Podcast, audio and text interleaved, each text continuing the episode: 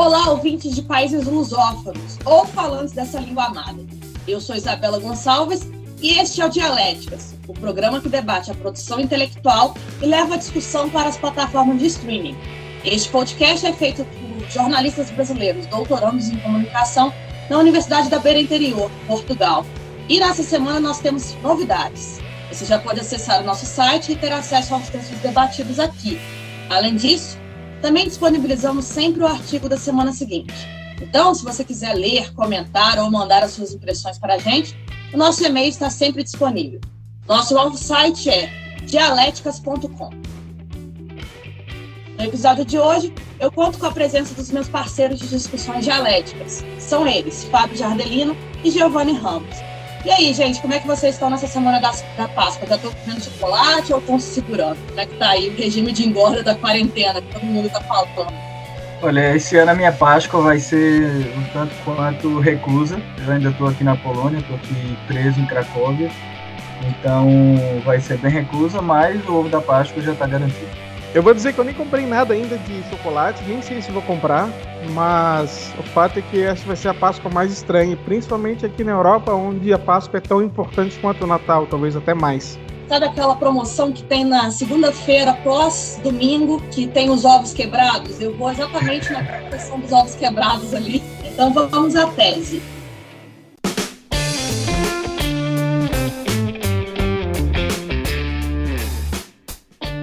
Tese.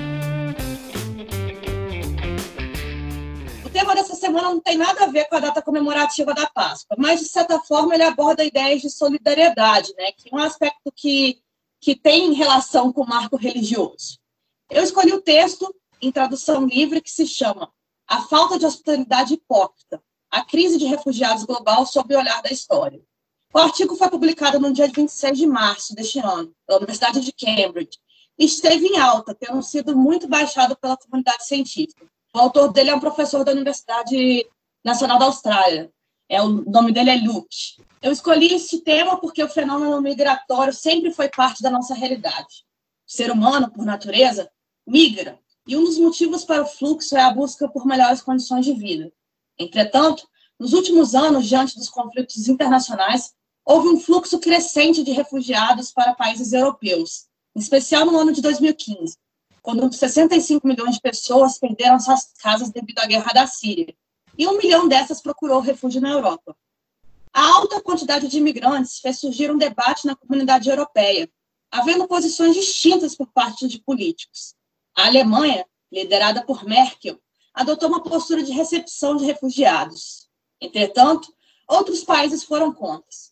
A questão, inclusive, foi motivadora para o Brexit, ou seja, a saída do Reino Unido da, da União Europeia. E hoje a gente vê aí as consequências né, dessa saída. Ela ainda está sendo um pouco discutida, a gente não sabe ainda exatamente quais vão ser os fenômenos, as consequências, mas já estamos com o acordo, acordo praticamente pronto e, e feito, finalizado. A questão é que o Reino Unido saiu e não sabemos se vai voltar mais. E agora nós estamos em 2020 e o tema continua polêmico em alta no debate político, tendo pauta principalmente de lideranças que adotam uma postura mais nacionalista e de fechamento de porta. O texto do professor Luke é interessante, que aborda, do ponto, do, do ponto de vista ético, a questão. Defende que países possuem uma responsabilidade em aceitar refugiados, devido à carga histórica, exemplificada na própria colonização. Uma frase que ele trouxe foi: Poderosos no passado demandaram hospitalidade aos vulneráveis. Hoje, eles a negam. Fábio, quais pontos principais você pode elencar? Então, Bela, o texto é. Bom, primeiro eu queria dizer que eu acho o texto incrível, muito bom. O professor Luke Grandville, uh, o nome dele. Inclusive, eu indico aqui, antes de começar o, a minha tese, eu queria indicar o Twitter dele, que é o arroba Luke underline Glanville com dois L's no, no final. É, muito interessante o, a ideia do professor, muito interessante o texto dele. Ele escreve de uma forma fluida, então fica fácil a leitura, certo? E a, basicamente a ideia dele é que essa noção da hospitalidade, que foi a justificativa principal para a invasão europeia nas Américas e em outros continentes, como a Austrália, é, lá na Oceania, Austrália, Nova Zelândia, por exemplo, é, foi a hospitalidade. E no caso, hoje, o europeu ele vira as costas para essa hospitalidade. No próprio resumo aqui do, do professor, ele fala o seguinte: eu vou falar em inglês, tá? Depois eu, eu traduzo para português. Mas ele fala: One justification offered for colonialism was indigenous people, supposed violation of duty of hospitality.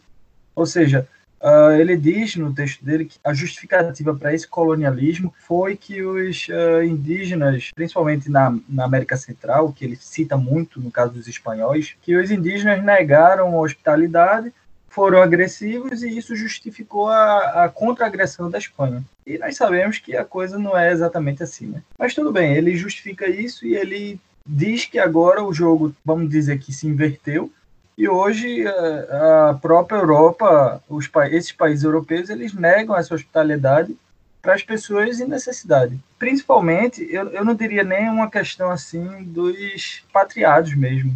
Por exemplo, nós três aqui somos expatriados na Europa. Nós três estamos morando na Europa com um visto de imigrante. Nós não somos, bom, pelo menos eu não sou, acho que a Bela também não é, mas temos uh, cidadania, moramos com um visto de imigrante e nós estamos numa situação, digamos que um pouco mais confortável, é, diferente do fato dos imigrantes que tiveram seus países destruídos, são os casos dos refugiados que buscaram ajuda humanitária na Europa e tiveram porta fechada na frente. Hoje, até hoje, a gente vê na Grécia vários imensos campos de refugiados onde as pessoas vivem em condições é, desumanas. E isso eu estou falando da Grécia, já é Europa. Isso para não falar dos campos que existem hoje na Turquia. Inclusive viraram uma barganha da, da Turquia contra a União Europeia, né? É mais ou menos aquela coisa, ah, se você não fizer isso, a gente libera os refugiados para entrar na Europa. Virou essa barganha é, e eu achei, por, por conta disso tudo, o texto do professor Luke Glandville excelente. Tem algumas coisas que eu discordo, claro, mas eu vou deixar isso para antítese. Bom, primeiramente, a respeito do que o Fábio falou antes, é muito importante a gente sempre separar imigrante e refugiado. Né? Quem troca de país por uma escolha própria e quem é forçado a sair da sua própria casa. Mas voltamos, voltamos ao texto. O professor Glanville traz de mais importante nesse artigo é a contradição dos argumentos utilizados pelos países do que ele chama de norte global, principalmente a Europa. No passado, essas potências imperiais europeias invadiram o mundo usando um argumento esse argumento que o Fábio falou antes, que se fosse aplicado hoje, o da hospitalidade, deveria permitir um maior fluxo de imigrantes e refugiados no mundo. E eu gosto muito que o termo que o autor usa, hipocrisia que na verdade é uma hipocrisia dos países mais ricos do mundo.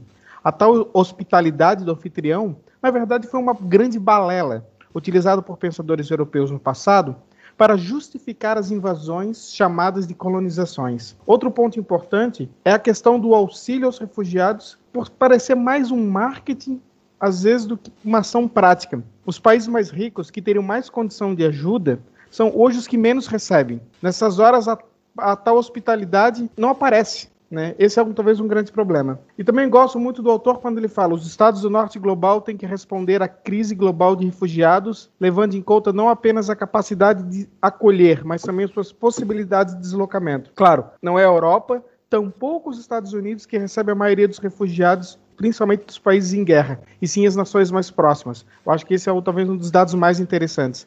Os países mais ricos que falam globalmente sobre acolher refugiados não são os países que mais estão recebendo esses refugiados. São países quem mais recebe esses refugiados são países que também têm problemas. Ou seja, é uma hipocrisia do passado e é uma hipocrisia do presente. Muito obrigada, Fábio Giovanni. Agora vamos à antítese. O momento em que a discussão pode apimentar um pouquinho mais e vocês podem contradizer um ao outro, enfim, aquela coisa que a gente gosta bem.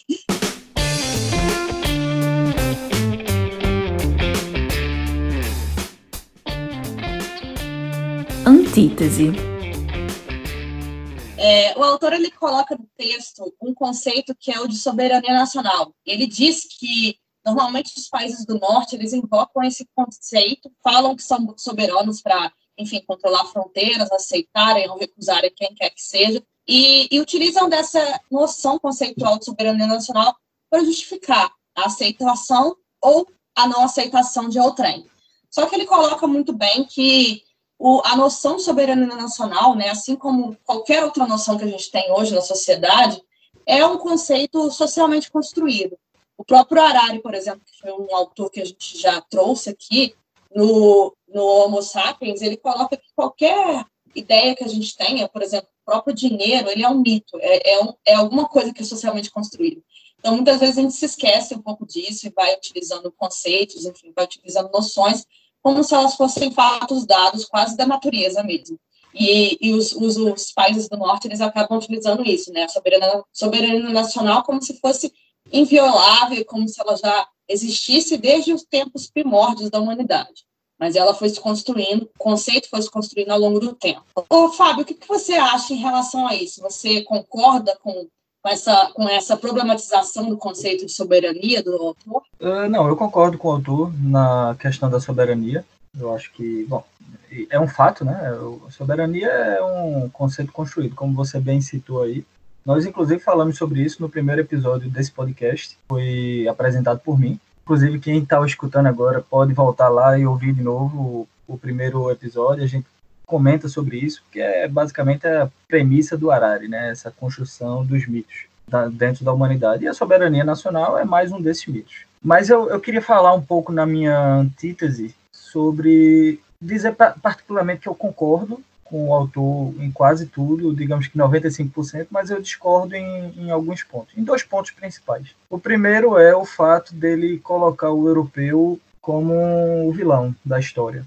E tudo bem, o europeu cometeu atrocidades, o europeu invadiu o mundo inteiro, isso é um fato. Ele subjugou nações inteiras, mas em, também não foi só o europeu, né? Temos que lembrar outras, outros estados e outras nações que invadiram, que invadem, que são é, esquecidas hoje. Por exemplo, na década de 60, 50, desculpa, final de 50, o, a China invadiu o Tibete. O Tibete foi subjugado, as pessoas do Tibete foram assassinadas e, é, inclusive, o Dalai Lama fugiu, né? Foi, foi um refugiado. É, acredito que para a Índia. E ainda hoje está lá, ainda hoje está refugiado lá. Ainda hoje a população do Tibete, por exemplo, está refugiada assim como muitas outras. Uh, isso foi só um exemplo que eu trouxe. Então, essa questão de, de invasões e subjugações de um país por outro, de um estado por outro, isso está intrínseco na história da humanidade, desde que a humanidade começou a se desenvolver de fato, o Homo sapiens. A gente sabe que o, a Europa, o território europeu, ele, ela era colonizada, não, mas ela era casa dos neandertais. E os Homo sapiens, quando chegaram na Europa, eles dizimaram os neandertais. Foi um verdadeiro genocídio que os homo sapiens fizeram com os neandertais. E isso antes de tudo, né? logo no início da, da, da era, do tempo. Então, essa questão de subjugar um povo pelo outro, isso está intrínseco na, no humano, na humanidade. O ser humano, essa subjugação de um povo pelo outro, não é, é exclusividade do europeu. O, o, segundo ponto, principalmente, é, que eu queria trazer, que eu discordo desse texto, talvez por uma parcialidade que ele tentou colocar no, no texto dele, pelas vivências dele mesmo, é a questão da evolução. O, o, ele não pode considerar o que o homem era há 500 anos atrás, na época das grandes navegações, para o que o, o homem é hoje. A gente tem aí a, a, o homem na era medieval, que vivia sob o olhar divino o homem europeu principalmente. Quanto que a partir do, do na Idade Média ele vive sob o olhar divino, não só o que está de fora, mas o que está dentro da cabeça dele, o que ele pensa também está sendo 24 horas por dia vigiado por Deus. E na Idade Moderna existe uma a noção da individualidade. Então, ele traz aí um exemplo de hipocrisia, de uma justificativa que eles usavam há 500 anos atrás e quer a premissa do texto dele é dizer essa essa hipocrisia existe hoje porque o europeu não é não está fazendo uma hospitalidade com esses refugiados ou o que quer que seja. Mas o homem mudou, a premissa humana mudou, seja para melhor, para pior, o que quer que seja, a premissa humana mudou. Então, eu acho essa comparação um tanto quanto forçada. Não sei, Fábio, assim, te provocando um pouquinho, é, eu acho que o autor ele culpabiliza, ele traz essa ideia de enfim, essa carga histórica mesmo, justamente por conta dessa carga querendo ou não, é, o que a gente tem hoje, principalmente em relação aos conflitos internacionais e, e a configuração entre países do norte e sul, ou mesmo as desigualdades sociais entre países, elas são oriundas de uma carga histórica, de uma, conse uma consequência de ações que países do norte tiveram e fizeram, de certa forma. Então, o que eu acho que ele traz aqui é quase uma dimensão ética, assim, de, de reparação mesmo, no sentido do dever da hospitalidade por conta é, de todas as ações que foram realizadas. Mas eu concordo com a sua com, com a sua fala de que não foram apenas países europeus que tiveram esse tipo de ação. Ô, Giovanni, você concorda com o Fábio? Acha que o autor culpabiliza os europeus e isenta outros países? Ou você acha que o autor está correto? O que você tem para considerar em relação à, Fábio, à, fala do Fábio? Não, eu não concordo com a crítica do Fábio em relação ao primeiro ponto dos europeus.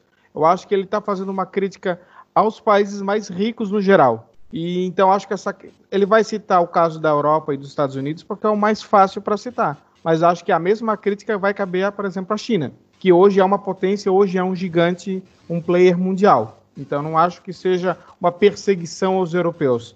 E o segundo ponto, eu não acho que quando ele cita a questão da, da época das grandes navegações, é para mostrar apenas o, a hipocrisia do discurso. Não é para fazer um comparativo e dizer que a gente tem que pensar igual ao que pensava 1500. É só para dizer que quando é para a Europa invadir o país dos outros, se cria um argumento. E quando é o contrário, não, peraí, aí é diferente. Eu acho que é isso que o autor quis dizer não é necessariamente dizer que aquela ideia de aquele conceito de hospitalidade que os autores trouxeram no passado tem que ser aplicado exatamente igual. E tem outro ponto que é o, o autor falou que é muito legal, é o seguinte, eu acho que talvez seja o ponto chave desse, dessa pesquisa, desse artigo. Os grandes países do mundo não estão recebendo o número de refugiados como às vezes parece ser. É apenas 0,5%. É um número muito baixo a maioria dos países que recebe esses refugiados não são os países mais ricos, não são os países que deveriam ter essa missão. Eu acho que esse é o ponto principal da crítica do autor. E nesse ponto eu concordo plenamente. A gente sabe que a maioria dos, dos imigrantes, dos refugiados, não estão indo para os Estados Unidos, para a Alemanha, para a Inglaterra. E a gente sabe, também não vou ser hipócrita, que se começar a receber, se começar a fazer essa justiça, vai aumentar ainda mais os movimentos de extrema-direita que são contra eles é um, nos chamam de um buraco sem saída. Porque se, se esse país fizer o que deveriam fazer, esses governos vão cair. Vão cair por, por governos com, com, ideais autoritários. A gente já sabe que isso vai acontecer, a gente já percebeu isso, o aumento do número de, de, de simpatizantes desses ideais xenófobos, mesmo com esses países mais ricos recebendo pouca gente. Ô Gil, é, eu acho que, na verdade, quando você coloca que se abrir mais as portas vai piorar em relação à ascensão da extrema-direita, eu acho que, na verdade, não se aplica isso. Porque, presta atenção, se você pensar em questão de progressão mesmo, em 2015 e 2016, que foi o, o, ápice da crise de refugiados, os países europeus receberam muito mais imigrantes do que receberam em 2018. E hoje a gente vê assim uma, uma progressão do discurso anti-imigrante, anti-refugiados, muito maior do que no passado, e, se, e está se recebendo muito menos é, refugiados do que antes. Então, eu acho que não é uma questão de números, é uma questão de imaginário social que se cria mesmo. E o medo ele vai continuar aí e vai continuar sendo colocado porque isso ganha votos. O, o, o, o, o ser humano ele precisa culpabilizar alguém, ele gosta de culpabilizar alguém. E a extrema-direita vai continuar se utilizando desse discurso, mesmo, mesmo se diminuir o número de refugiados. Você não vê o próprio Brexit agora, que saiu da, da, da União Europeia, já está tendo controle maior em relação a fronteiras, etc. Ainda assim, ele está se utilizando dessa, dessa, dessa culpabilização do imigrante para problemas de segurança pública, para problemas econômicos e etc. Então, no final das contas, o discurso ele mais é vendido do que ele do que ele é verdadeiro no final das contas. O que, que você acha em relação a isso, Fábio? Eu acho que o discurso nacionalista ou da direita, da extrema direita, ele vai encontrar um bode expiatório onde quer que seja. Então eu concordo com você, Bela. Eu acho que receber ou não receber mais imigrantes não fomentaria isso. Ele, esses grupos eles existiriam e existirão independentemente do que do que a democracia e os governos democráticos é, seguirem, certo? Mesmo que eles fecharem tudo, por exemplo, e não receberem mais nada os grupos de direita, de extrema direita e nacionalistas vão continuar lá. Sobre, eh, eu queria voltar um pouquinho porque o Gil falou algo sobre do que eu falei, eu queria complementar. Uh, a hipocrisia está justamente, Gil, nisso. Você falou aí que, que é, é uma hipocrisia e que. Mas você se esquece, por exemplo, que o Portugal, por exemplo, vamos, vamos trazer um exemplo próximo da gente. O Portugal de 1500 não é o Portugal de hoje. Portugal de 1500 era um país totalmente diferente, um povo totalmente diferente, com uma cultura totalmente diferente. Aquela justificativa que eles tinham em 1500 para fazer o que eles fizeram, o genocídio que eles fizeram, é, é comparado ou aplicável hoje. Hoje a gente tem uma república, uma democracia, um governo, inclusive um bloco de esquerda no poder, um povo, dadas as devidas proporções, mas extremamente receptíveis ao imigrante, aos refugiados, principalmente. Portugal teve um, um programa de refugiados é, muito bom, muito, muito bem feito, muito eficaz. Então, eu acho sim uma, um erro no texto dele quando ele justifica aquilo que aconteceu lá atrás para o problema de hoje, dos estados hoje. Os estados que eram lá atrás não são os estados hoje. Essa foi a minha consideração sobre esse texto. Não, eu acho o seguinte, Fábio. Eu acho que o coautor quer dizer o seguinte: no caso, o Portugal e Espanha do passado não é a Portugal e Espanha hoje. Tem que comparar o Portugal e Espanha do passado com a Alemanha, Estados Unidos e Inglaterra hoje. Aí sim, porque a, a, as potências imperiais não são mais as mesmas. Então é apenas uma questão de como a potência imperial ela se comporta nessas situações. Então, como eu falei, é Estados, hoje é a Alemanha que lidera a Europa, é os Estados Unidos e a própria China que não tem uma política nesse sentido. Então, a comparação com o passado tem que ser com as potências imperiais do passado, não necessariamente com o mesmo país. Aceito sua consideração e acho válida. Acho válida. Bom, gente, obrigada pela discussão. Agora a gente vai entrar à síntese, tá bom?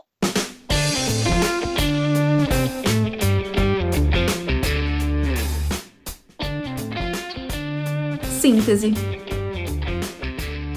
Depois desse debate, a minha síntese é que hoje, né, o fenômeno migratório ele é parte da realidade social. Não adianta a gente se fechar para essa realidade ou tentar culpabilizar aquele que chega dos problemas que acontecem nos nossos países. É sempre colocado um inimigo.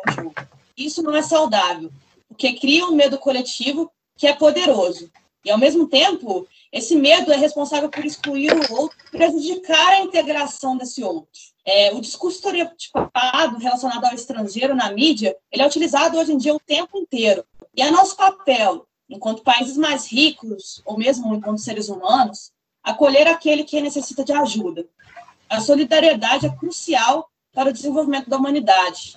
Nós vemos como ela se demonstra hoje, essencial, por exemplo, em relação ao combate do coronavírus. Se não há solidariedade entre países, a gente pode colapsar enquanto sociedade mesmo. É importante essa cooperação internacional. E eu, assim, enquanto jornalista, eu me atento especialmente para os estigmas que são criados em relação ao, imigrante e ao refugiado. Eles são sempre retratados enquanto inimigos, enquanto um outro que, justamente pela separação entre nós e eles, nunca consegue verdadeiramente, verdadeiramente, se integrar mesmo. E falo disso também no aspecto pessoal, porque hoje eu sou uma imigrante em Portugal. E eu tenho certeza que você, ouvinte, pode, a qualquer momento, devido a qualquer eventualidade, você também pode ocupar esse lugar de alguém que chega e que precisa de acolhimento e de ajuda.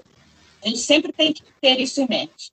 E é nosso dever desenvolver essa empatia em relação ao outro, essa empatia em relação às histórias de vida de outras pessoas. E esse acolhimento, né, de certa forma, a gente sempre aponta para o Estado, mas ele vai muito além do Estado.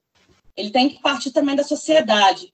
Quando dirigimos um olhar enviesado, quando a gente, enfim, exclui o outro ao silenciá-lo, nós enviamos uma mensagem. Então, de certa forma, nós, enquanto cidadãos, a nível individual, nós temos um poder também de mudar essa história. E, aqui, e mais ainda, né, aqueles que têm o poder de representar, seja mídia, seja jornalistas, nós temos o tempo todo que olhar o nosso próprio discurso. Porque muitas vezes, devido aos próprios preconceitos que, que são passados para a gente de geração em geração, ou pelas outras representações que já estão aí em voga, nós excluímos. E a gente tem sempre que se atentar para aquilo, para o poder do nosso, da nossa palavra. porque metáforas são muito importantes. E, Fábio, qual que é a sua síntese? Olha, minha síntese vai ser bem curta, porque eu já falei muito, eu acho. Mas é o seguinte, o texto do professor Luke Glanville é excelente, é uma discussão importante que tem que ser fomentada em todos os, os aspectos da sociedade. Gostaria também de parabenizá-la por suas palavras uh, que você falou agora. É importante a gente trabalhar a empatia interna e a empatia com o outro, porque até porque a gente não sabe se amanhã a gente vai estar numa situação de refugiado.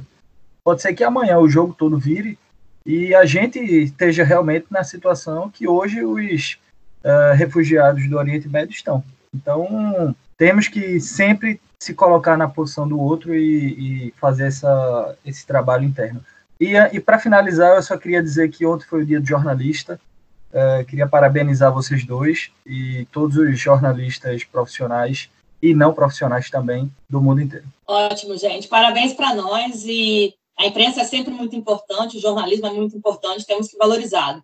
E Giovanni, qual que é a sua síntese? Bom, primeiramente lembrar que esse programa é gravado na quarta-feira, por isso foi dito que ontem, no caso o Fábio disse ontem, foi dia da imprensa. Dia, no Brasil, dia da imprensa é 7 de abril, uma terça-feira. A gente sempre faz, grava o programa dois dias antes da publicação. Ah, eu acho o seguinte, a respeito do texto do Glanville, eu queria lembrar o seguinte, nós globalizamos o comércio, a globalização surge por causa do comércio, nós globalizamos muita coisa, e não tem mais como esse assunto ser tratado de outra forma. Ah, eu acho que não tem como voltar atrás e dizer, não, cada país fecha suas fronteiras e não vai receber ninguém. Isso é impossível. Então, assim, é preciso criar uma política, assim, global com a questão de refugiados no mundo todo. Como vai fazer essa política? Quem, quem vai liderar isso? Tem que ser os países mais ricos, não existe outra opção. Não vai ser o Brasil, não vai ser uma Portugal, que é um país pequeno, não, tem que ser os países que são os líderes globais. Vai ser China, vai ter que ser Alemanha, vai ter que ser Estados Unidos. Mas ah, esses países não, não conseguem negociar entre si. Então ferrou. Se não, se não houver uma política internacional de receber refugiado, sempre vai ficar essa situação de um país receber mais do que o outro. E isso e essas discussões, essa, essa falta de acordo entre os países fomenta facilita a vida dos movimentos xenófobos de extrema-direita no mundo inteiro. Seria isso. Bom, gente, muito obrigada, Fábio e Giovanni, pelo debate. Essa temática é sempre importante, eu acho que a gente tem que debatê-la constantemente. E a partir de olhares plurais mesmo, né? Que é a partir de diálogo, a partir de debate que a gente consegue chegar ao consenso, mudar visões ou, enfim, mudar a nossa própria opinião, tudo isso é muito importante.